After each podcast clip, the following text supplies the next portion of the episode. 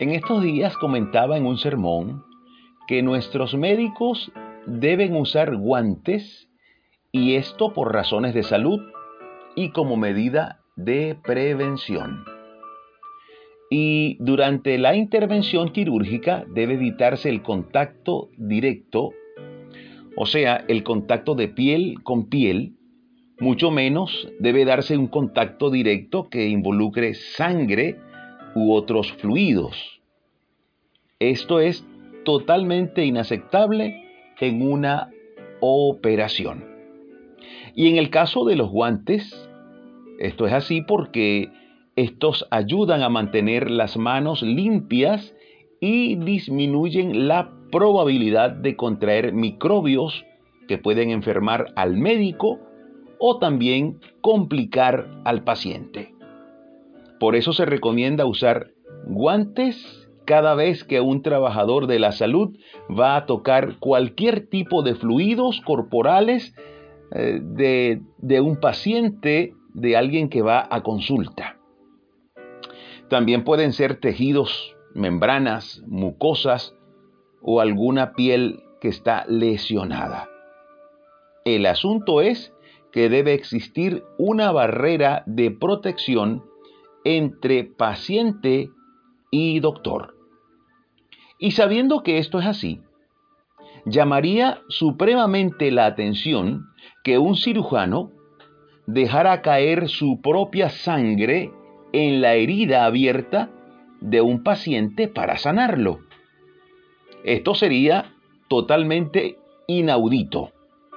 Sería inusual en grado extremo que el doctor absorba la enfermedad del paciente en su propio cuerpo para así sanarle. Sería totalmente increíble que el doctor se haga uno con el enfermo, que el doctor se deje tocar piel a piel con alguien que está, por ejemplo, muriendo por una enfermedad altamente contagiosa. Esto no sucede así. Pero hoy yo quiero hablarles de un médico, un médico que sí vierte su sangre en la herida del paciente. Quiero hablarles de un cirujano que sanó a un ciego untándole saliva en los ojos. Este galeno sana con sus propias heridas, se mete dentro del paciente toma la enfermedad de éste y la lleva sobre sí. Por supuesto, les estoy hablando del médico maravilloso y por excelencia, el cual es Cristo Jesús. Este médico se deja tocar por el enfermo, se deja tocar por quien padece, se deja tocar por quien sufre. Y sus intervenciones son de corazón a corazón, de sangre a sangre. Hace que el paciente sea uno con él, dándole de su vitalidad y de su fuerza. Hay un pasaje en la Biblia que nos muestra cómo Jesús toca a quien nadie toca. Está en Mateo 8 del 1 al 3. Dice, cuando descendió Jesús del monte le seguía mucha gente, y aquí vino un leproso y se postró ante él. Y le dijo, Señor, si quieres, puedes limpiarme. Jesús extendió la mano y le tocó diciendo, quiero, sé limpio, y al instante su lepra desapareció. Los leprosos en esta época estaban fuera de la ciudad, eran inmundos y nadie debía tocarlos.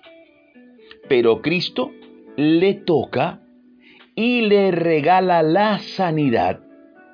Ojo, le tocó sin guantes. Y luego de este milagro y de muchos más, donde Jesús tocaba a la gente para sanarlos, pero también la gente le tocaba a él para ser sanos. Entre ellos podemos mencionar a la mujer del flujo de sangre que corrió y tocó el manto de Jesús. A esta mujer tampoco nadie la podía tocar. Pero Jesús permitió que ella le tocara y le sanó. Qué empeño tan hermoso de Jesús eh, de tocar a quien nadie toca, de sanar a quien nadie puede sanar. Otro es el ciego al cual Jesús sanó con un fluido de su propio cuerpo. Jesús hizo lodo con su saliva y untó los ojos del ciego y le sanó. Vamos a leerlo, ya hicimos mención hace un momento, pero está en Juan 9, 6 al 7, y dice, dicho esto, escupió en tierra e hizo lodo con la saliva, ojo, un fluido corporal de Jesús, hizo lodo con la saliva y untó con el lodo los ojos del ciego y le dijo, ve a lavarte en el estanque de Siloé, que traducido es enviado. Fue entonces y se lavó y regresó viendo. Jesús vierte de sí mismo para sanar.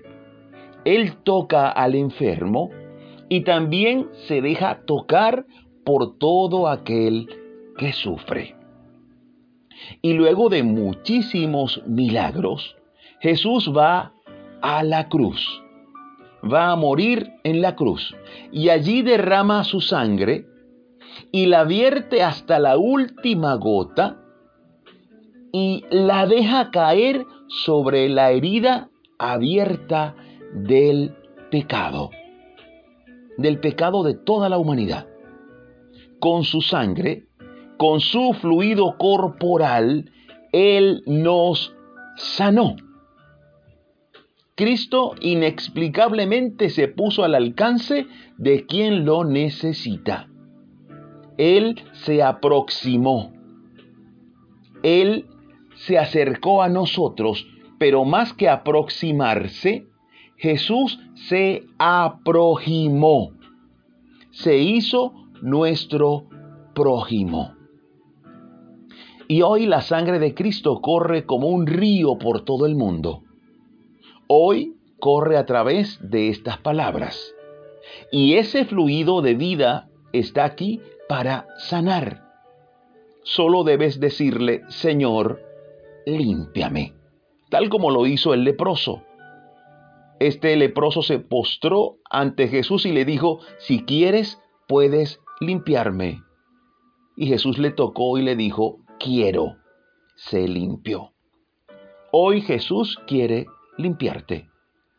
Él quiere derramar su medicinal sangre en tu herida y darte sanidad y salvación. Esto es algo que escapa de nuestro entendimiento. Quiere hacer algo maravilloso contigo. Yo quisiera invitarte a orar, a que le digamos a ese maravilloso doctor que nos sane, que vierta en nosotros su vitalidad y su poder. Oremos, repite después de mí estas palabras. Señor Jesús, tú eres el médico por excelencia Hoy en fe extiendo mi mano para tocarte. Límpiame, Señor. Vierte sobre mí tu preciosa sangre y dame salud. Dame reposo y dame salvación. Hoy te recibo como el Rey de mi vida y como el Señor de mi corazón. Gracias. Amén y amén. Bendito sea ese precioso Jesús, un cirujano totalmente fuera de serie. Recuerda esto, Cristo se aproximó, además se aproximó y lo hizo sin guantes, sin barreras, y Él espera que también nosotros nos aproximemos sin barreras. Él espera que nos hagamos sus prójimos, que nos hagamos uno con Él. Imagínate ser prójimos de Jesús, ser uno con Cristo, sin barreras, de corazón a corazón. Esto es una maravilla. Solo a nuestro buen Dios se le pudo ocurrir. Dios te bendiga siempre y esta palabra queda en ti, en tu corazón, para vida eterna. Si deseas comunicarte conmigo, puedes escribir a mi correo imerenarvaez.gmail.com Si tienes alguna pregunta o si necesitas que hable de algún tema que te ocupa, por favor escribe. Estamos acá para servirte. Me despido como siempre. Agradecido y feliz porque Dios nos permite seguir aquí dando pisadas de fe junto a ti. Hasta la próxima, Dios mediante.